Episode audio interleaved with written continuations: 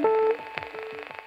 Wenn wir da in die frühen 90er Jahre schauen und jetzt auf die Gegenwart, unsere aktuelle Gegenwart schauen, das macht mich natürlich etwas nachdenklich, weil jetzt sind wir noch so im Krisenmodus, im Ausnahmezustandmodus. Wir können noch gar nicht so richtig verarbeiten, was da jetzt gerade passiert. Die Zahlen rattern an uns vorbei, aber die gravierenden Probleme und Konflikte, die kamen auch in Ostdeutschland erst so nach einigen Monaten hoch. Ne? Also als man das dann realisierte, was das konkret bedeutet, als diese ganzen mittel- und langfristigen Konsequenzen dann sichtbar wurden, dann brachen die großen Konflikte auf. Und das stimmt natürlich ein Stück weit nachdenklich in der jetzigen Situation. Situation auch.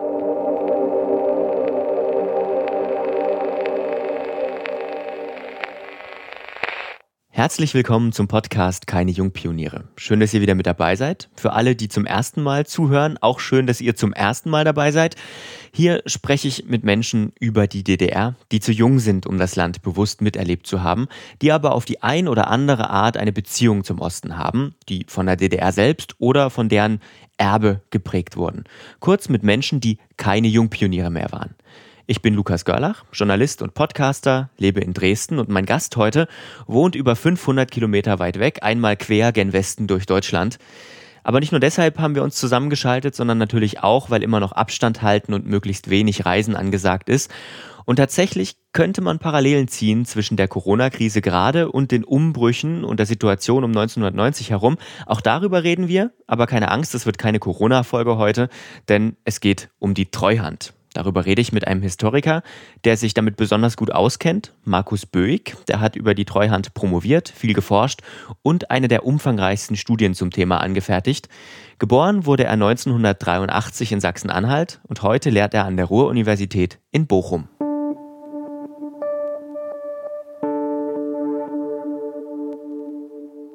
Hallo. Hallo. ja, zusammengeschaltet Dresden nach Bochum jetzt im Prinzip. Erstmal vielleicht ganz kurz, Sie sind 1983 geboren. Ähm, wieso waren Sie also kein Jungpionier mehr?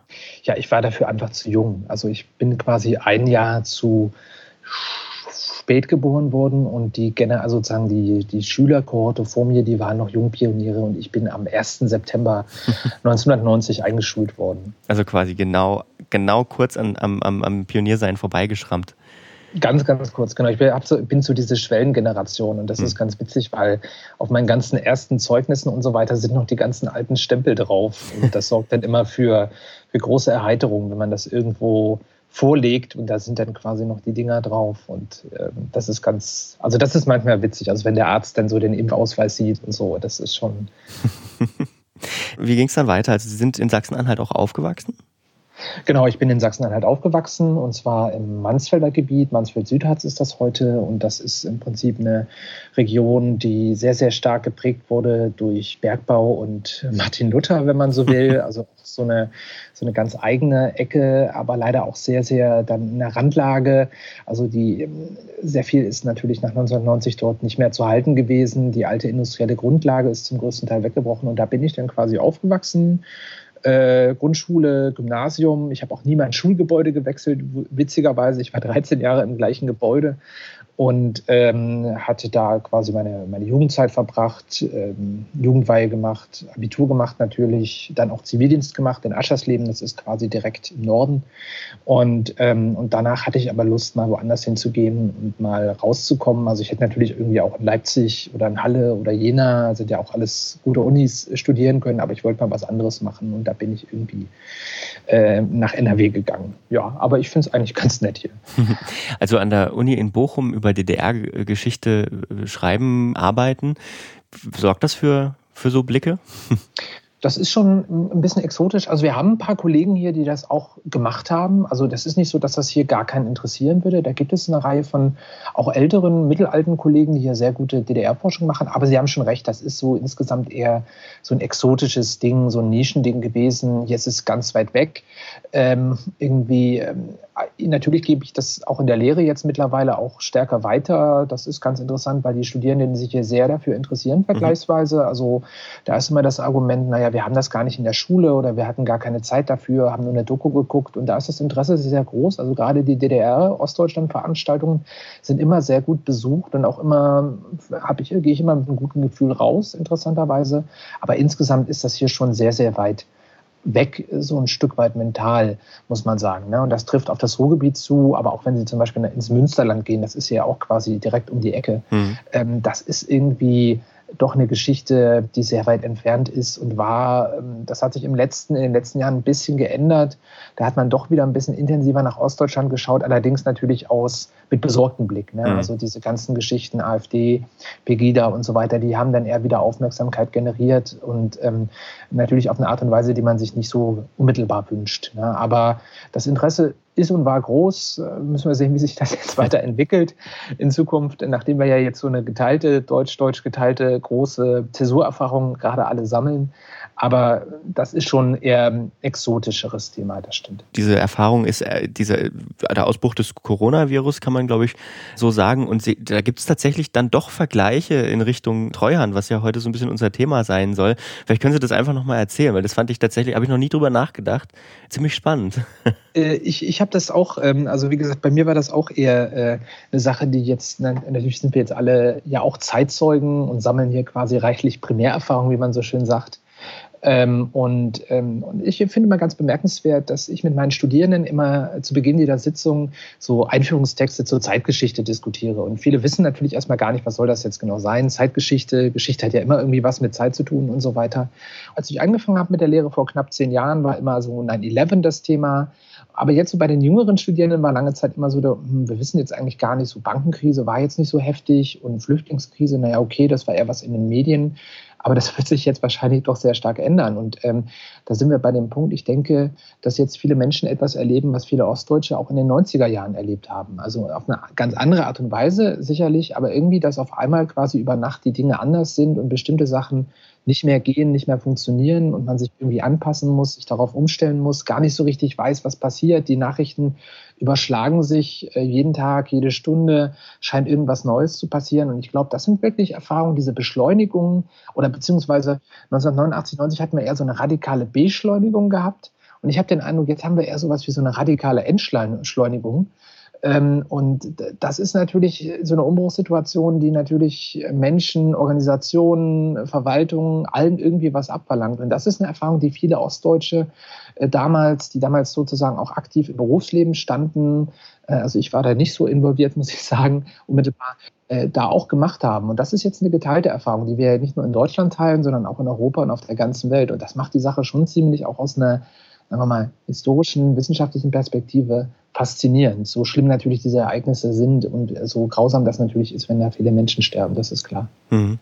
Ähm, ich fand es auch ganz spannend. Ich habe ähm, gestern oder vorgestern Zahlen gesehen. Ich glaube, entweder war es vom IFO-Institut oder von der Arbeitsagentur hier in Sachsen, die Beantragung von Kurzarbeitergeld.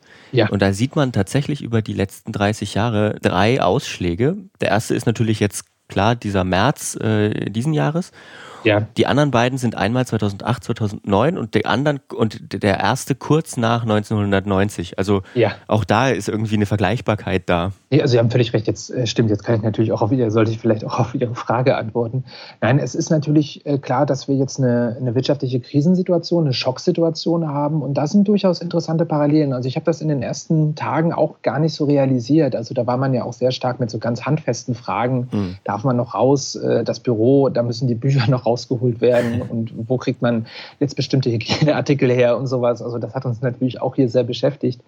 Aber ähm, die Frage, wie äh, eine Wirtschaft diesen ökonomischen Schock verarbeiten muss, ähm, ähm, das ist natürlich eine, eine, Aufgabe, die sich 1990 natürlich auch gestellt hat, unter umgekehrten Vorzeichen natürlich. Ne? Wir haben ja jetzt so eine Art sehr stark global vernetzte Wirtschaft, die jetzt radikal entschleunigt wird. 1990 hatten wir eher das umgekehrte Szenario, also eine abgeschottete Planwirtschaft mit vielen, vielen Problemen, die auf einmal so radikal den Weltmarktkräften ausgesetzt wird. Hm. Ne, und beides hat natürlich Anpassungsschocks ausgelöst und hat für immense Unsicherung gesorgt. Man wusste nicht so richtig, wie geht es weiter in Zukunft. Und man brauchte jetzt irgendwie, äh, irgendwie Organisationsformen, Strukturen, die das irgendwie organisiert bekommen. Und das war ja nach 1990 die Treuhandanstalt. Und dann, äh, als ich dann in der Presse jetzt auch vor wenigen Tagen gesehen habe, dass jetzt auch eine Diskussion schon da ist, wie geht man jetzt mit möglicherweise zu verstaatlichenden Betrieben um, also wo sollen die jetzt angesiedelt werden, wer soll für die zuständig sein, dass da wieder der Name Treuhand fiel. Und dann in dem Moment fiel es mir so ein Stück weit wie Schuppen von den Augen, wo ich dachte, ja stimmt, also so eigentlich das Grundproblem, eine Wirtschaft in einer Schocksituation irgendwie durch staatliche Maßnahmen aufzufangen und die irgendwie wieder zu, zum Laufen zu bringen oder, oder, oder diesen großen Schock abzumildern, ähm, das stellt sich jetzt auch. Und da haben Sie völlig recht, Kurzarbeit war natürlich auch ein zentrales Instrument nach 1990, 91, die berühmt-berüchtigte Kurzarbeit Null, mhm. ähm, äh, die zum Teil Millionen, also fast im Millionenbereich dann ähm, angewendet wurde, um diesen unmittelbaren Umstellungsschock 1990, 91 zumindest ein Stück weit für ein paar Monate, für ein paar Wochen äh, abzufedern. Das ist natürlich auch eine interessante Parallele. Also so viele Dinge, die uns heute begegnen, ähm, waren auch für die 1990er Jahre in Ostdeutschland sehr, sehr präsent. Mhm. Also man könnte es vielleicht, vielleicht kann man es ein bisschen so sagen, das ist jetzt die Vollbremsung und damals, das war so ein bisschen der Kickstart für die, für die, also wirtschaftlich gesehen. Absolut. Äh, wobei sie jetzt, äh, um am Bild zu bleiben, jetzt bremsen sie, wenn sie so wollen, eigentlich einen, einen BMW aus, der ein paar gute Jahre hatte.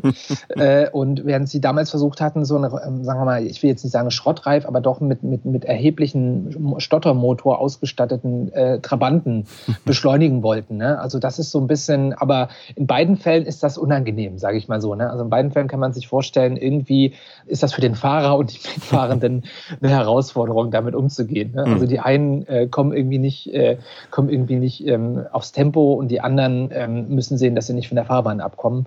Und das ist aber, ich meine, das ist natürlich eine große Herausforderung. Und äh, wenn wir da in die frühen 90er Jahre schauen ähm, und jetzt auf die Gegenwart, unsere aktuelle Gegenwart schauen, da bin ich etwas, äh, das macht mich natürlich etwas nachdenklich, weil jetzt sind wir noch so im Krisenmodus, im Ausnahmezustandmodus. Wir können noch gar nicht so richtig verarbeiten, was da jetzt gerade passiert. Die Zahlen rattern an uns vorbei und es äh, und, und, und wir sind alle so ein bisschen, äh, ja, ähm, beobachten das Ganze mit so einem Erstaunen. Aber die gravierenden Probleme und Konflikte, die kamen auch in Ostdeutschland erst so nach einigen Monaten hoch. Ne? Also als man das dann realisierte, was das konkret bedeutet, als Entlassung Entlassungen verkündet wurden, als Arbeitslosigkeit nach oben schnellte, ähm, als diese ganzen mittel- und langfristigen Konsequenzen dann sichtbar wurden, dann brachen die großen Konflikte auf. Und das stimmt natürlich ein Stück weit nachdenklich in der jetzigen Situation auch. Ne? Also das werden wir dann wahrscheinlich auch stärker sehen, dass es dann darum geht, wie werden die Lasten verteilt. Und das war ja auch ein großer Streitpunkt in der Frage der deutschen Wiedervereinigung. Ne? Die Kosten der Einheit, wer bezahlt das jetzt und wer hat dann letztlich auch Schuld daran? Auch das ist eine Debatte, die uns ja quasi auch im letzten Jahr wieder intensiv beschäftigt hat und jetzt quasi mehr oder weniger mit, mit Macht von der Agenda gestrichen wurde durch eben durch dieses äh, Pandemieereignis. Hm. Ja, das stimmt. Also da ist jetzt ja einiges, eigentlich sollte ja auch ganz groß oder beziehungsweise wurde ja schon ganz groß gefeiert. Man hatte ja so einen Peak ja. irgendwie Ende letzten Jahres natürlich zu den Daten und äh, ich habe damit gerechnet, dass das jetzt auch dieses Jahr wieder passiert, aber im Moment sieht es ja, ja, nicht so aus. Ne? Absolut, also Sie äh, können sich auch mal, also mein, mein, mein Veranstalt, also mein Kalender, mein Terminkalender ist ein einziges Streichkonzert. Ja, also da sind wirklich eine Reihe von Veranstaltungen, Konferenzen, Podiumsdiskussionen, äh, Vorträge und so weiter. Also das war natürlich auch gut vorbereitet und das tut mir auch ein Stück weit natürlich für alle Leute leid, die das organisiert haben. Also da hätten wir jetzt quasi bis in den Oktober hinein so einen regelrechten Marathon gehabt an Diskussions- und Gedenkveranstaltungen, die, glaube ich, auch sehr wichtig gewesen wären, äh, um so ein Stück weit auch ähm, so ein bisschen ähm, dieses Thema ein bisschen intensiver wieder in den Fokus zu rücken. Äh, wir hatten das schon im Herbst auf jeden Fall. Mhm. Jetzt wäre es wahrscheinlich stärker auch um die Einigung, Vereinigung und auch um die Transformation, um die Wende, Nachwendezeit sogenannte gegangen. Das wäre jetzt nicht unwichtig gewesen, glaube ich, auch für, um da ein Stück weit auch differenzierter darüber diskutieren zu können, jenseits von Erfolgsgeschichten und Misserfolgsgeschichten, also ein Stück weit die Grautöne reinzukriegen. Das sehe ich so ein bisschen mit, ja, also nicht mit Trauer, aber das finde ich schon ein bisschen schade. Wird sich, wird sich zeigen, inwiefern sich das irgendwie nachholen lässt. Aber ähm, unter dem Label Umbruchs- und Transformationserfahrung ähm, können wir ja auch diese Zeit gerade wieder neu entdecken, ein Stück weit. Ne? Also im Prinzip hilft uns jetzt auch diese irre, unerwartete Konstellation auch ein Stück weit vielleicht ein bisschen besser zu verstehen, was damals auch an Problemen und Herausforderungen bewältigt wurde mhm. in, in, beide Richtungen. Also von daher äh, bin ich auch sehr gespannt, wie das unsere, unser Nachdenken auf diese Zeit nach dem Ende des Sozialismus äh, vielleicht auch dann in Zukunft verändern wird. Und das ist sehr, sehr spannend, würde ich sagen. Ja, was ich jetzt auch schon gelesen habe, ich meine, es war irgendwann im Spiegel, dass sich vermuten ließe, dass die Menschen im Osten eben durch diese schon mal ja, erfahrene Transformation, auch mit so einer Transformation, die uns jetzt vielleicht bevorsteht, man weiß ja, man kann die Folgen ja. ja einfach nur nicht abschätzen, dass die damit besser umgehen können. Ähm, finden Sie das auch oder ist das durchaus denkbar? Ich meine, das gibt es ja schon seit, ähm, seit den späten 90er Jahren. Da gibt es hm. eine Reihe von Autoren, äh, die haben versucht, aus diesem sehr negativen Label der Jammer-Ossi, ne, das kennen Sie ja auch noch, ja. Äh, das sich dann entwickelt in diesen Konflikten der frühen 90er Jahre, auch um die Treuhand, natürlich nicht nur, ähm, die da versucht haben zu sagen, nee, also die Ostdeutschen sind nicht immer nur der nölige, jammernde, sich dauernd beschwerende, sechselnde Anhang des Landes, der nur Geld kostet und alles nimmt und irgendwie nichts bringen will, sondern die haben jetzt eine Umbruchserfahrung gemacht. Die sind Avantgarde, also die Ostdeutschen als Avantgarde. Wolfgang Engler ist da der Stichwortgeber gewesen, der gesagt hat, die haben jetzt so eine Kompetenz sich erarbeitet, Umbrüche zu meistern, äh, von einem Tag auf den anderen, die ihnen langfristig helfen und nützen wird. Also sie bringen etwas Positives nach, in, in Deutschland, sozusagen ins gesamtdeutsche und europäische Setting, also im osteuropäischen Kontext, ähm, bringen auch die Ostdeutschen bzw. die Osteuropäer etwas ein, äh, wovon alle letztlich profitieren können, ein Stück ja. weit. Das wird jetzt natürlich eine spannende Nagelprobe. Also ob die Ostdeutschen jetzt wirklich, äh, um jetzt mal das Modewort zu gebrauchen, resilienter sind, mhm. eben weil sie wissen können, dass halt offen, dass es halt immer mal, dass es mal eine Situation gibt, wo halt von, von einem Tag auf den anderen alles anders sein kann und man sich dann erstmal neu erfährt erfinden muss. Äh, das wird eine sehr spannende Frage sein. Also ähm, auf der anderen Seite hören wir natürlich auch schon Stimmen. Also der äh, neue Ostbeauftragte, Herr Wanderwitz, hat das ja vor ein paar Tagen auch schon artikuliert, dass gerade die ostdeutsche Wirtschaft natürlich besonders anfällig auch ja. ist für solche externen Schocks, weil sie eben viel, viel kleiner ist und äh, äh, viel, viel mittelständischer ist als beispielsweise die westdeutschen oder zumeist westdeutschen Großunternehmen, die natürlich jetzt auch scheinbar leichter an Staatshilfen kommen. Ne? Also von daher ist es, glaube ich, eine noch sehr offene Rechnung. Und wir müssen am Ende sehen, ob sich das, ob sich das erweisen wird. Also ob sie fragiler ist, eben durch diesen Umbruchsprozess oder ob sie resilienter ist oder eine Mischung aus beiden. Ne? Mhm. Aber es ist eine sehr interessante Frage. Also ob diese Transformationserfahrung ähm, äh, diese Umbruchserfahrung jetzt ein Stück weit helfen kann, äh, diese ja, neue Transformations- und Umbruchserfahrung, vor der wir uns jetzt gestellt sehen, also diese radikale Deglobalisierung, die wir jetzt hier haben, ähm, kombiniert natürlich mit einer sehr umfassenden Digitalisierung, ähm, ob, das, ob das irgendwie helfen kann. Also es wäre natürlich, es wäre natürlich den Menschen in Ostdeutschland zu wünschen, dass das hilft. Ja.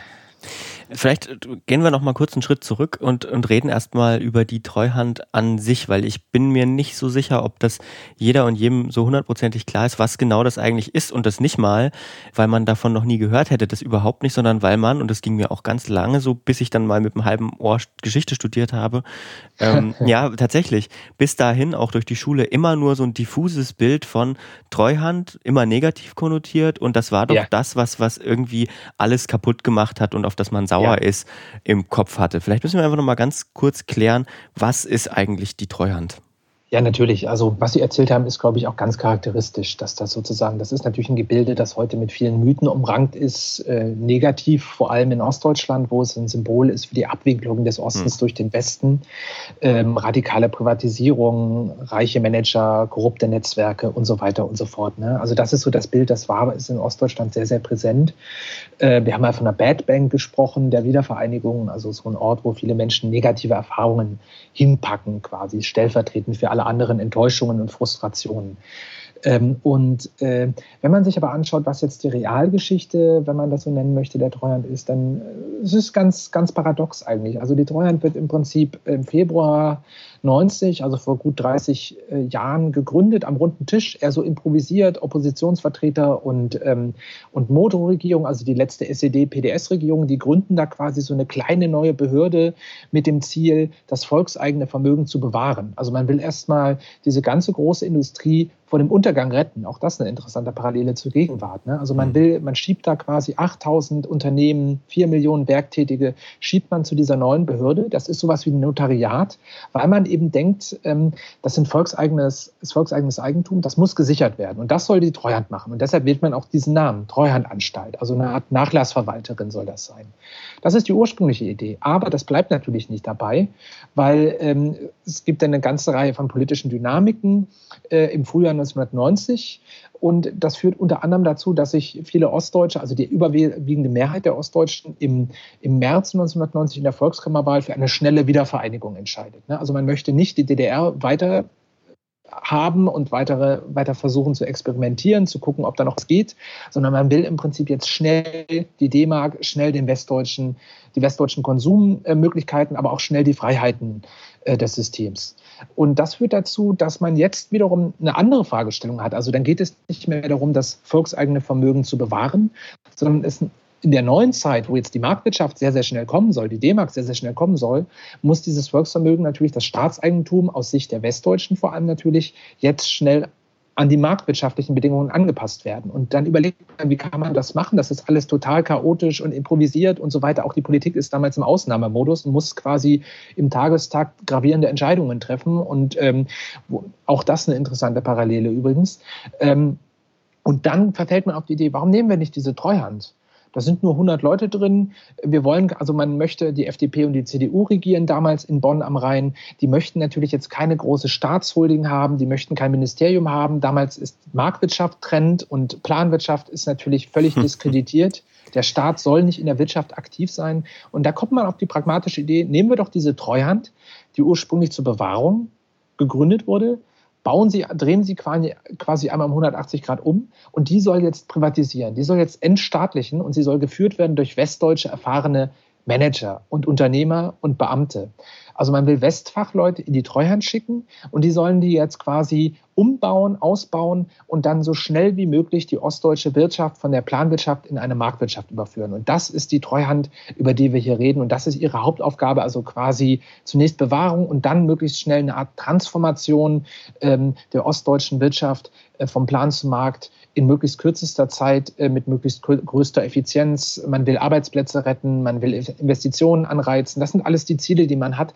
In der, in der Alltagspraxis sieht das natürlich alles viel, viel schwieriger aus, ist viel, viel komplizierter und viele dieser Treuhandmanager erleben da quasi einen regelrechten Praxisschock. Mhm. Aber das ist im Prinzip auch der Grund, warum die Treuhand uns bis heute in diesen negativen Mythen begegnet, eben weil die Treuhand ist, äh, wenn Sie so wollen, so eine Art Wirtschaftsregierung des Ostens. Sie erscheint allmächtig, die ist die große Burg, die Festung mit den dunklen Managern, die quasi über das Wohle und Wehe riesiger Betriebe, ganzer Regionen entscheidet, äh, den Daumen scheinbar hebt und senkt. Viele Menschen sind völlig überfordert, verstehen auch nicht wirklich, warum Entscheidungen getroffen werden oder nicht getroffen werden. Und das begründet natürlich auch diesen Mythos der Treuhand. Die scheint über allen zu schweben, wie so eine anonyme Supermacht und da die Entscheidungen zu treffen. Und das hängt bis heute so ein Stück weit in der Diskussion. Und das ist die Treuhand, die Sie dann natürlich auch so kennengelernt haben. Ne? Also so dieser negative Mythos. In der Praxis sieht die Geschichte deutlich komplizierter aus, muss man sagen. Und es ist auch weniger schwarz und weiß also sie wird die Treuhand, es gibt natürlich auch so eine Perspektive auf die Treuhand, ähm, wo natürlich alles super gelaufen ist und alternativlos war und gar nicht anders ging. Ne? Das gibt es auch, das ist die Gegengeschichte dazu. Aber in der Praxis sieht es doch sehr, sehr viel komplizierter aus. Und äh, das ist aber auch der Grund, warum wir uns bis heute so an dieser Treuhand auch stellvertretend abarbeiten. Hm. War die Treuhand nicht vielleicht auch ein Stück weit zumindest jetzt für die, für die Erinnerung daran wichtig, dass die so diese Bad Boy äh, oder diese, diese Bad, Bad Guy. Ja, ja, ja, Bad Boy, das, Bad Bang, Bad ja, Guy, fast alles. Ja. Dass man das eigentlich, also dass das wichtig ist, dass man jemanden hat, den man dafür verantwortlich machen kann, zumindest. Ich meine, das ist ja jetzt ja. was, was nicht mehr greifbar ist. Nee, Sie haben völlig recht. Also ich denke mal so, das ist ja auch ein sozialpsychologisches Moment. Ne? Also hm. sozusagen, dass Sie natürlich irgendwie irgendeinen Ort haben, wo Sie bestimmte äh, Verantwortungszuschreibungen vornehmen können. Ja, und das haben auch äh, Sozialwissenschaftler, also Wolfgang Seibel will ich ja bloß mal nennen, das ist ein Politikwissenschaftler aus Konstanz, der hat das sehr, sehr früh, sehr, sehr ähm, plastisch beschrieben, hat gesagt, die Treuhand ist so eine Art Blitzableiter oder mhm, Schutzschild. Genau. Ja. Und die fängt den ganzen Frust ab, den die Ostdeutschen jetzt machen, eben dadurch, dass viele Menschen entlassen werden, Betriebe geschlossen werden, dass halt die blühenden Landschaften, die Helmut Kohl ja im Juli noch versprochen hat, eben nicht kommen, sondern eher das Gegenteil jetzt ein, eintritt scheinbar. Und da braucht es irgendeinen Ort, wo der Frust sich entlädt. Und äh, da war das Argument, naja, das ist eigentlich ganz praktisch, weil jetzt haben sie so eine Art Sondereinheit, ähm, Sonderorganisation, die ist jetzt wie so ein Schutzschild, liegt die vor der Politik mhm. und äh, absorbiert diese ganzen Frustwellen und diese ganzen Blitze und das scheint wirklich zuzutreffen. Also 91, 92 haben sie Phase quasi täglich andere Betriebsbelegschaften, Gewerkschaften, PDS, Kirchengruppen, die vor der Treuhandzentrale oder ihren Niederlassungen ziemlich auch zum Teil sehr emotional, zum Teil auch sehr, sehr verzweifelt demonstrieren und protestieren. Ne? Also dieser Frust ähm, und diese Enttäuschung, die, die verbinden sie schon mit der Treuhand und äh, sehr, sehr stark. Und die Bundesregierung agiert ein Stück weit im fernen Bonn im Hintergrund, enthält sich da quasi ein Stück weit auch in der Distanz in Sicherheit. Und das ist natürlich eine Konstruktion, das sehen auch viele Treuhandmitarbeiter so. Ne? Die sind dann natürlich, die sagen ja, okay, auf der einen Seite, wir halten jetzt hier unsere Köpfe hin, auf der anderen Seite, die politischen Entscheidungen sind ja ganz anders, ganz woanders getroffen worden, nämlich durch die Ostdeutschen selbst und natürlich auch durch die Bundesregierung oder, oder die DDR-Regierung. Und wir führen das jetzt quasi in der Praxis aus und beziehen dafür die Prügel. Und dann war die Entwicklung natürlich, man hat die Treuhand 94 aufgelöst. Und da war dieses, diese Organisation, die konkrete Organisation zwar scheinbar verschwunden, also sie gab es noch, aber der, die, von der Bundesanstalt für vereinigungsbedingte Sonderaufgaben haben Sie wahrscheinlich noch nie was gehört. Das ist nämlich die Treuhand-Nachfolgerin, die BVS. Aber das ist dann so ein Stück weit aus dem öffentlichen Bewusstsein verschwunden. Ähm, auf der einen Seite, aber auf der anderen Seite ist dieser negative Mythos, dieses negative Symbol der Abwicklung, also die Treuhand, würde ich sagen, gerade in jüngster Zeit so präsent wie nie gewesen, vor allem in Ostdeutschland, ne? weil man natürlich irgendwie äh, was brauchte, wo man sagte, okay, daran liegt es, dass es eben nicht gelaufen ist. Ne? Und dieser Deutungskampf, ähm, zwischen Verteidigern und Kritikern der Treuhand und des Wirtschaftsumbaus und der Privatisierung, der hält eigentlich bis in die Gegenwart an, unvermindert an und hatte sich in den letzten Monaten, letzten Jahren eigentlich nochmal wieder verstärkt. Ne? Also Sie haben das vielleicht mitbekommen, AfD und PDS haben im Bundestag nach einem Untersuchungsausschuss äh, gerufen. Die anderen Parteien haben das abgelehnt. Das Thema war auch sehr präsent in den ostdeutschen Wahlkämpfen zum Teil, in Brandenburg, in Thüringen ähm, und so weiter. Also da gab es eine ganze Reihe von neuen Diskussionen um diese Treuhand. Und das zeigt natürlich auch, wie stark das Ganze noch präsent ist und dass diese Blitzableiterfunktion, die man da hatte, vielleicht doch langfristig ein Stück weit anders zu bewerten ist. Ne? Also ich würde sagen, ja, die Treuhand hat in den frühen 90er Jahren sehr viel unmittelbaren Frust abgepuffert. Mittel- und langfristig hat sie aber, glaube ich, auch ihre Spuren in den Mentalitäten der Ostdeutschen, wenn man das jetzt einfach mal so vereinfachen und verallgemeinern möchte, hinterlassen, weil viele Menschen eben dort in den frühen 90er Jahren eine Erfahrung mit äh, liberaler Demokratie und Marktwirtschaft machen, die sich eben über die Treuhand vermittelt, die eben nicht positiv ist. Ne? Also wo man den Eindruck hat, jetzt entscheiden wieder anonyme Manager mhm. über unser Schicksal und wir sind dem völlig ausgeliefert und können uns nicht so richtig dagegen wehren. Was ist da jetzt eigentlich besser? Also irgendwie natürlich ist Marktwirtschaft und Konsummöglichkeiten und Freiheiten sind besser, aber wenn ich keine Arbeit mehr habe, ähm, dann kann ich mir das nicht leisten. Ne, also, und das, also diese harte Kapitalismuserfahrung machen viele Menschen in Ostdeutschland und äh, die negativen Aspekte davon verknüpfen sich eben sehr, sehr stark mit der Treuhand. Mhm. Werden da diese Narben, die das in den Köpfen zumindest hinterlassen hat, werden die irgendwann verschwinden? Also, oder ist es eher so, dass das noch schlimmer werden könnte? Das ist eine sehr gute Frage und ich stelle mir die auch eigentlich immer kontinuierlich. Ich war natürlich bei vielen Veranstaltungen äh, zum Thema Treuhand und Gedenken an die Treuhand in Ost und West, vor allem natürlich auch in Ostdeutschland. Und das ist schon ganz bemerkenswert. Also wenn Sie in Westdeutschland so Veranstaltungen machen, da haben Sie dann eher so ein also zum Teil ein geringes, aber zum Teil auch ein sehr großes Interesse. Da ist man eher, da, da hört man sich das eher ein Stück weit mit einer großen Fassungslosigkeit an, was da eigentlich passiert ist. Ne? Also mhm. man ist dann überrascht von der Dramatik, also man hat das gar nicht so wirklich wahrgenommen und, äh, und äh, das hilft ein Stück weit natürlich zu verstehen, warum in Ostdeutschland viele Menschen bis heute dort noch Probleme haben. In Ostdeutschland ist mein Eindruck, haben sie zum Teil ein immenses Diskussionsbedürfnis.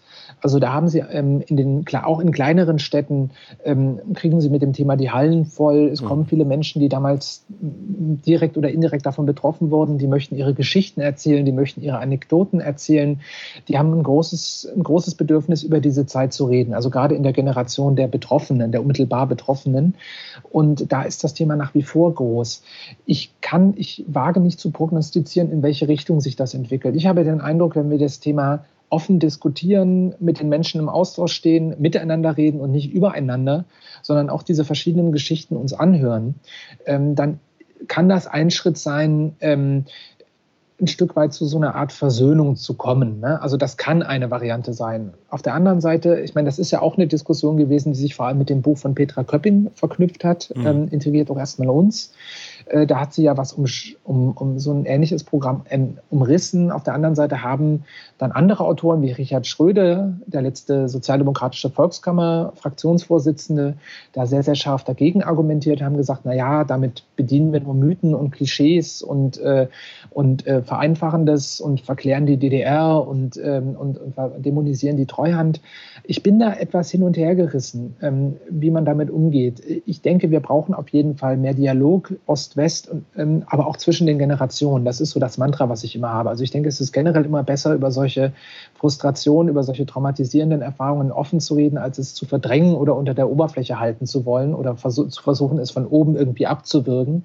Also von daher bin ich op vorsichtig optimistisch, dass äh, eine offene Diskussion und auch eine differenzierte wissenschaftliche Aufarbeitung helfen können, ein Stück weit auch diese Mythen mh, ähm, abzubauen und auch ein Stück weit Verständigung zwischen Ost und West, zwischen den Generationen, zwischen den unterschiedlichen Gruppen herzustellen, die uns doch hilft, damit ein bisschen besser umgehen zu können und weniger, dass alle sozusagen auf ihren Vorurteilen sitzen und in ihren quasi in ihren Echokammern sitzen und sich da gegenseitig, äh, gegenseitig verstärken. Aber das, das ist eher eine offene Frage. Ne? Also mhm. da, da, da bin ich auch eher, ich sitze dann auch immer auf Podien oder auf so halte Vorträge und manchmal geht man raus und kriegt so das Feedback, Mensch, ich fand es gut, dass wir da mal, also ich bin zwar nicht Ihrer Meinung, aber ich kann jetzt ein bisschen besser verstehen, warum man das auch anders sehen kann. Das freut mich dann immer sehr.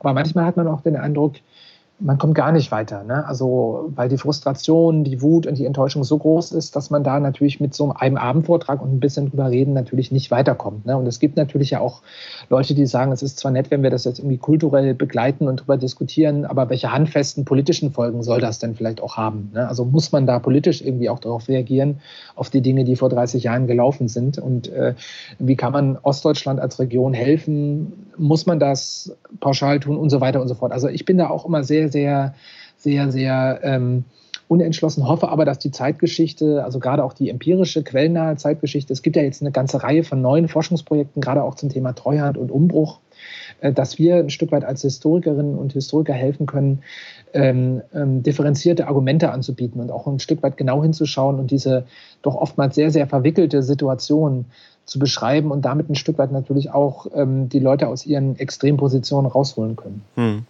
Ähm, wie sehr gibt sich denn dieses Bild auch weiter oder trägt sich das Bild weiter auf eine jüngere Generation? Ich denke, das, das ist eine, eine Frage, die wir damals auch in der Studie für die Ost, damalige Ostbeauftragte Frau Gleike untersucht haben. Und da haben wir ähm, schon den Befund, dass das Thema Treuhand vor allem die damals betroffenen ostdeutschen Generation total umtreibt. Also wenn Sie das fragen, äh, kommen Sie bei 90, 95 Prozent der älteren, ich sage jetzt mal über 40-jährigen Ostdeutschen direkt eine Reaktion. Die wissen, was die Treuhand ist und äh, verbinden das meistens mit einer sehr emotionalen Reaktion. Mhm. Wenn Sie bei den Jüngeren fragen, also unter 40, dann ähm, haben Sie bei den Ostdeutschen vielleicht zum Wert, der bei 30 Prozent liegt oder 25 Prozent und bei den jüngeren Westdeutschen dann noch, noch darunter, also noch bei 15 Prozent. Ne? Also da geht schon ein sehr, sehr eklatanter Riss ähm, in der Erinnerungskultur zwischen, verläuft zwischen den Generationen. Ne? Also ähm, also die Ost, also jüngere Ostdeutsche kennen die Treuhand schon, aber so wie sie es beschrieben haben, das ist dann eher so was Diffuses, das kennt man von der Familienfeier. Hm. Und hm. wenn Ältere, die Eltern und die Großeltern über die Sauereien der Treuhand in Anführungszeichen reden, also darüber kennt man das, ne? also vermittelt, weil in der Schule spielte das lange Zeit äh, oftmals keine Rolle, ähm, in, in den Medien auch nur sehr, sehr eingeschränkt. Ähm, also von daher würde ich sagen, es gibt da so eine, es gibt da schon so generationelle Verschaltungen, aber wie die genau funktionieren, das ist, glaube ich, sehr schwer zu beschreiben. Aber was wir natürlich auch aus anderen, es gibt ja ganz viel Forschung, auch soziologische und äh, pädagogische Forschung zu diesen Fragen. Also da würde ich als Historiker mich sogar mal zurückhalten wollen. Aber was wir wissen, ist, dass es ja da scheinbar schon Transferprozesse zwischen den Generationen gibt und diese ostdeutsche Sonderidentität ähm, durchaus auch sich zwischen den Generationen irgendwie weiterentwickelt. Was ich jetzt erstmal auch gar nicht per se negativ finden mhm. muss. Ne? Also sozusagen, also dieses Ideal, wir müssen alle irgendwie einheitsdeutsch denken und mhm. alle müssen sich in der Leitkultur unterwerfen. Vielleicht ist auch eher das das Problem und nicht unbedingt, dass es sozusagen in Ostdeutschland eine andere regionale Identität gibt. Die gibt es ja auch im Übrigen, das ist ja auch ein Gemeinplatz in Bayern oder in Franken oder hier in Westfalen oder im Rheinland. Ne? Also das also warum ist das immer ein Problem? Das muss ja kein Problem sein. Aber äh, ich denke mal, das haben wir auf jeden Fall. Also dass sich hier äh, langfristig Mentalitäten entwickelt haben und auch zwischen den verschiedenen Generationen weiter fortsetzen, das glaube ich, können wir sehr gut beobachten. Und die Treuhand ist da so ein Puzzleteil, ähm, oder ein, ein, ein Beispiel, an, der, an, an dem man das, also mithilfe dessen man das diskutieren kann. Hm. Das ist auch so eine, so, eine, so eine Frage, die ich mir im Umfeld dieses Podcasts dann immer stelle. Also was mir auffällt, ist, es gibt schon so eine Art Ostbewusstsein, auch in der jüngeren Generation hier. Das ja. gibt es allerdings fast nur im Osten. Ja, ja, genau. Also hier im Westen werden sie so ein Ostbewusstsein nicht finden. Nee, und aber auch kein Westbewusstsein, was irgendwie vergleichbar ist. Also ja, da, die, die, sagen ja nicht, ich bin, ich bin Westdeutscher. Aber hier gibt es dagegen viele, die sagen, ich bin Ostdeutsche. Ja, das stimmt. Das ist natürlich, ähm, ich meine, das, das, das berührt ja so ganz grundlegende so sozialpsychologische Fragen. Ne? Also wenn Sie jetzt äh, zum, sich zur Mehrheit zählen und ähm, äh, und zum Mainstream zählen, ähm, dann müssen sie natürlich auch keine Abgrenzungsidentität ausentwickeln. Ja. Ne? Also irgendwie, dann haben sie ja nicht das Gefühl, irgendwie, ich passe nicht so ganz dazu. Mhm. Und äh, das finde ich, das ist eine sehr interessante Wendung der letzten Jahre, diese Debatte, die ja sehr kontrovers geführt wurde. Äh, Nika Forutan hat die ja mit anderen angestoßen in Berlin, die ostdeutsche Umbruchserfahrungen mit migrantischen Fremdheitserfahrungen verglichen, also nicht verglichen ja. hat, sondern in Beziehung gesetzt hat, um es jetzt mal ganz offen zu formulieren. Und das finde ich eine sehr interessante Wendung. Also ähm, wo, man, wo man das Gefühl hat, das ist auch etwas, was sich in den frühen 90er Jahren übrigens in den Quellen findet. Also, dass man, die Ostdeutschen ähm, das Gefühl haben, sie haben so eine Art Migrationserfahrung gemacht. Ne? Sie mhm. sind auf einmal Fremde im eigenen Land und sie müssen sich anpassen an den Westdeutschen, äh, also der Westdeutschland, die westdeutsche Gesellschaft und Kultur als der Maßstab und sie müssen sich anpassen. Jetzt wird immer gemessen, wie schnell und wie gut sie das können. Und das ist natürlich etwas, was natürlich Menschen mit Migrationshintergrund auch ständig begleitet. Wobei man natürlich dort qualitativ unterscheiden muss. Ne? Also sozusagen, ähm, allein wenn sie äußerlich klar irgendwie Migrationshintergrund haben, dann stehen sie vor anderen Herausforderungen als jemand, der das eben nicht hat, weil er ja mhm. scheinbar äh, so aussieht, ne? ähm, gleich aussieht. Aber das finde ich eine ganz interessante Perspektive, ähm, wie man das Thema vielleicht auch mal, hm, ich sag mal, etwas abgedroschen neu denken kann. Aber und wie man das vielleicht auch nicht als, also wie man, wie man das vielleicht auch nicht immer nur als Problem sieht, sondern auch als Vielfalt. Ne? Mhm. Als, als, als, als, als, als, also von daher finde ich diese ostdeutsche Sonderidentität erstmal nicht negativ oder positiv, sondern erstmal so als ein Phänomen, wo man sagt, okay, ähm, das ist einfach so. Und äh, ich meine, hier haben Sie, wenn Sie jetzt hier in NRW schauen, haben Sie natürlich auch so diese regionalen Identitätsformen. Ne? Also hier versteht man sich natürlich nicht als Westdeutsch, das wird ja auch irgendwie wenig Sinn machen, sondern eher so als Ruhrgebiet oder als ja. Westfälisch oder als Rheinländisch. Ne? Also das sind denn hier so eher so regional geprägte Identitätszuschreibungen. Allerdings ist dann natürlich auch immer, äh, so, solche Sachen sind natürlich immer sehr, sehr komplex und äh, sozusagen jeder setzt, also jeder bastelt seine Identität natürlich aus ganz verschiedenen Mustern. Ne? Da kann man ja Ossi sein und Modelleisenbahnbauer und äh, Gamer oder Fußballfan und so weiter. Ne? Also das ist natürlich dann in der Praxis immer noch deutlich facettenreicher, als diese großen Kategorien es so vermuten lassen. Ja, das ist ja hier auch so. Also man kann, natürlich gibt es diese große Ebene, irgendwie sagt irgendwie Ostdeutsch, aber dann hast man natürlich, ja. also Sachsen ist ja auch Profi darin, irgendwie eine eigene genau. Identität genau. nochmal aufzubauen. So. Ähm. das erinnert dann eher so an, an, an Bayern oder so, ja. an, also sozusagen an Oberbayern vielleicht ja. oder Niederbayern, im Gegensatz zu Franken und so weiter. Ne? Also von daher, ähm, äh, manchmal finde ich, ist so diese deutsche Art, darüber zu diskutieren, doch sehr, sehr eigentümlich, ne? weil ich glaube, in Deutschland immer noch so ein Stück weit was äh, so, das, das, was sich auch aus der deutschen Geschichte, würde ich sagen, ein Stück weit erklärt erklären lässt. Also so diese, diese, diese Sehnsucht nach der Einheit und dem Einheitsstaat ne, und der einheitlichen Kultur mhm. ähm, und äh, die alle Abweichungen so als potenziell gefährlich interpretiert. Ne, also das ist so ein Denken, das, glaube ich, noch so aus dem Tief aus dem 19. Jahrhundert zu uns herüberhallt und uns doch sehr, sehr tief geprägt hat. Also so dieser Wunsch, eine einheitliche Kultur und alle sollen irgendwie sich äh, sollen da reinpassen. Und Abweichungen sind erstmal immer ein Problem, wo der Staat dann sehen muss, wie er diese, diese Abweichungen dann reduziert. Ne? Also, dass das in der Regel erst als Problem gesehen wird. Auf der anderen Seite, mhm. wenn wir auf die regionalen Ebenen schauen, dass es dort eigentlich eine relative Normalität ist, die wir sozusagen in allen Ländern dieser Erde finden. Ne? Also, und, aber das macht diese Debatte um Ost-West, glaube ich, immer noch mal so ein bisschen biestig, ne? Mhm. also ähm, so ein bisschen verkrampft, weil, glaube ich, immer noch so ein bisschen dieses Phantasma der inneren Einheit äh, durch die Köpfe spukt. Und, ähm, und das ist natürlich der Maßstab, äh, an dem viele Menschen bis heute messen und auch gemessen werden wollen oder sich messen lassen müssen. Und das ist vielleicht auch, vielleicht ist hier auch eher die Frage, das Problem und nicht umgekehrt. Ja, es ist natürlich auch so total ambivalent, weil man natürlich auf der einen Seite kann man, kann man dieses Ideal der Einheit und, und vielleicht auch mit irgendwie Gleichförmigkeit hochhalten. Auf der anderen Seite grenzt man sich auch total gern und bei jeder besten Gelegenheit irgendwie ab voneinander. Ja, ja, ja. also es, man merkt, wie, wie äh, produktiv, aber auch wie destruktiv solche kollektiven Identitäts, Identitäten sein können. Ne? Also sozusagen, weil auf der anderen Seite, ähm, wenn wir jetzt, äh, also diese, diese, also ich habe auch mal das Problem, in meiner Arbeit geht es natürlich viel um diese Kategorien Ost und West. Mhm. Ne? Und ich frage mich ja dann auch immer, ähm, indem ich die immer benutze, ähm, verleihe ich ihr natürlich, sozusagen bestätige ich sie ja. Ne? Genau. Also, ja. indem ich immer sage, der ostdeutsche Mitarbeiter oder der westdeutsche Manager. Auf der anderen Seite sind das natürlich äh, Sachen, die die Leute selber so gesehen haben oftmals oder beziehungsweise die sie selber so problematisiert haben. Und in bestimmten Punkten ist es natürlich wichtig, über solche Gruppenidentitäten zu diskutieren, auch politisch, wenn es zum Beispiel um soziale Ungleichheit oder ungleiche Lebenschancen geht. Ne? Also wenn man dann zum Beispiel argumentiert, na gut, es ist schon ein Problem, wenn so wenige Menschen aus Ostdeutschland in bestimmte Führungspositionen erreichen oder wenn Unternehmen in bestimmten Regionen kaum ansässig sind und, äh, und so weiter. Also da wären solche Kategorien schon politisch, auch sozialpolitisch auch vor allem wichtig.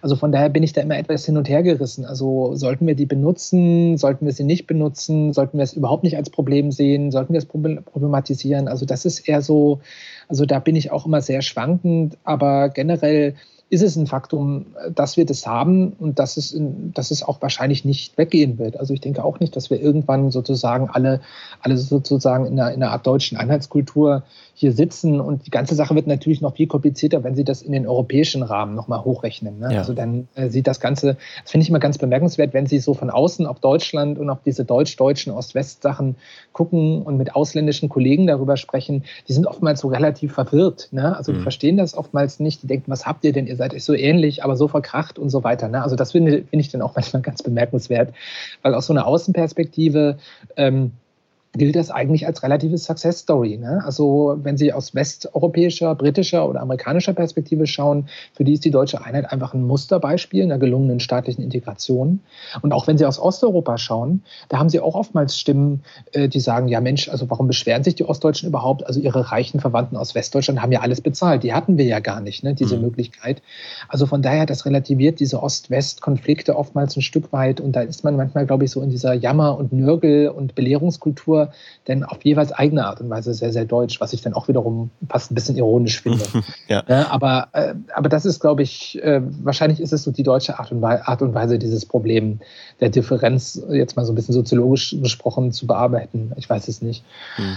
Man kann es, ich glaube, man kann es trotzdem, also wenn man, wenn man sich mal ganz weit weg begibt und sich distanziert, dann ist es natürlich eine Erfolgsgeschichte, aus meiner Perspektive ja. jetzt. Kann man gar nicht anders sagen, wie auch. Genau, genau, Sie haben völlig recht. Also für die jüngere Generation auf jeden Fall. Ne? Also gerade wenn sie sich die Möglichkeiten und Varianten anschauen können, des Studiums, der Selbstverwirklichung und so weiter, da möchten sie ja nicht wirklich tauschen. Nee. Ähm, mit der späten DDR, mit äh, mehrjährigem Wehrdienst und ähm, staatlicher Verteilung von, von, von Studienplätzen und so weiter und so fort. Und ganz, ganz klar. Ne? Also da denke ich mal, gerade auch äh, unsere Generation oder die nachfolgende Generation ähm, profitieren natürlich ganz erheblich. Und äh, also das macht natürlich auch diese Diskussion um die verschiedenen ähm, positiven wie negativen Aspekte von Wiedervereinigung und Transformation immer auch ein Stück weit, ähm, das äh, erscheint dann natürlich auch aus einer bestimmten Perspektive als Jammern auf einem hohen Niveau. Mhm. Ja, also das muss man dazu sagen. Auf der anderen Seite muss man natürlich auch diese Probleme und diese Enttäuschungen auch ernst nehmen. Ja. Also das ist so ein bisschen so die Gratwanderung, die man da immer geht und die ich auch mal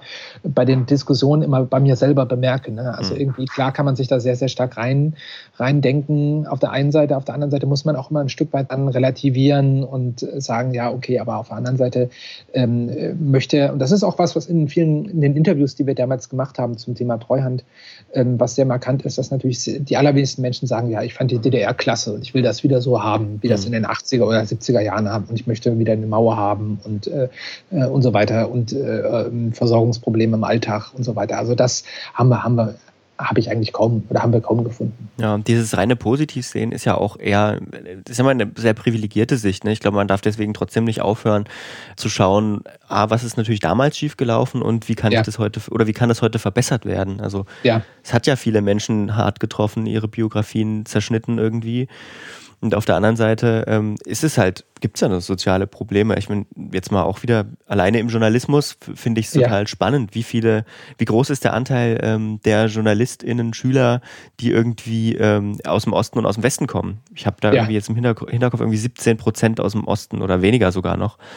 Ist schwierig. Das ist eine Repräsentationsfrage auch. Äh, genau, genau. Und das haben, haben Sie völlig recht. Und da habe ich immer den, äh, die bemerkenswerte Erfahrung gemacht, beispielsweise, ähm, äh, das sind so Fragen, die man in Deutschland äh, diskutiert, aber immer mit so einer gewissen ähm, äh, ja, Härte diskutiert. Hm. In Amerika ist man natürlich diesen Umgang mit Differenz und Pluralität anders gewohnt. Ne? Also wenn Sie aus so einer Einwanderungsgesellschaft mit vielen unterschiedlichen Gruppen kommen, da wird halt anders über die Repräsentativität oder Repräsentanz von verschiedenen Gruppen ähm, diskutiert. Und in Deutschland ist das immer so eine reine Ost-West-Geschichte oftmals. Mhm. Ne?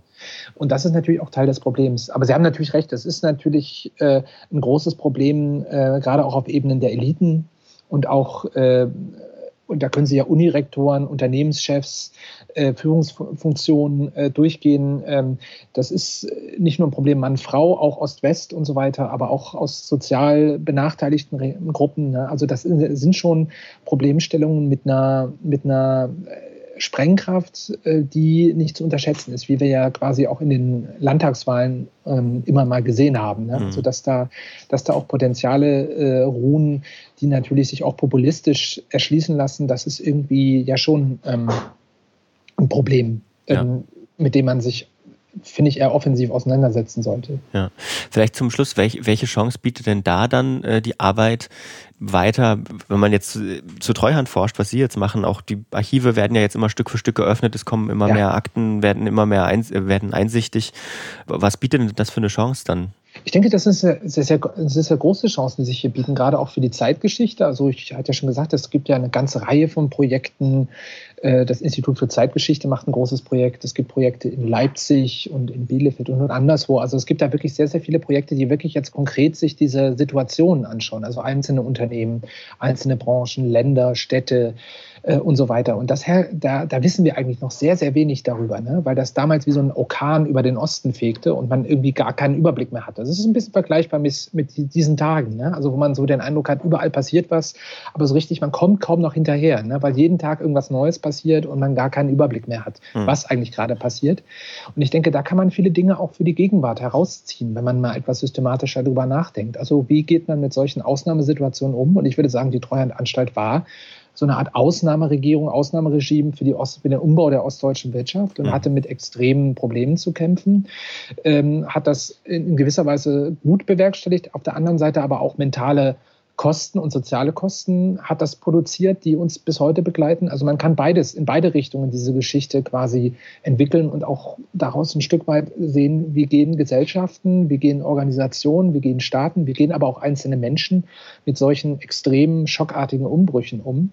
Und ich denke, das ist wirklich ähm, ein Weg, der äh, interessanterweise uns jetzt auch nach 30 Jahren und jetzt unter diesen doch sehr stark gewandelten ähm, Tendenzen der Gegenwart äh, helfen kann, damit ein Stück weit besser umzugehen. Und da, da, würde ich sagen, da kann man auch viel darüber lernen, in der Hinsicht, wie, ja, wie bestimmte Akteure Menschen mit solchen Umbruchssituationen umgehen können, welche Folgen das hat, wie sie versuchen, da irgendwie Sinn draus zu machen, wie sie versuchen, irgendwie ihren Weg weiterzugehen bei unsicherer Zukunft und so weiter.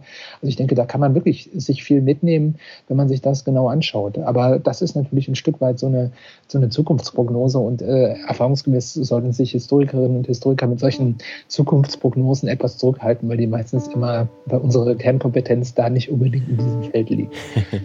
Herr Böch, vielen Dank für das Gespräch. Ja, ich bedanke mich auch für das schöne Gespräch.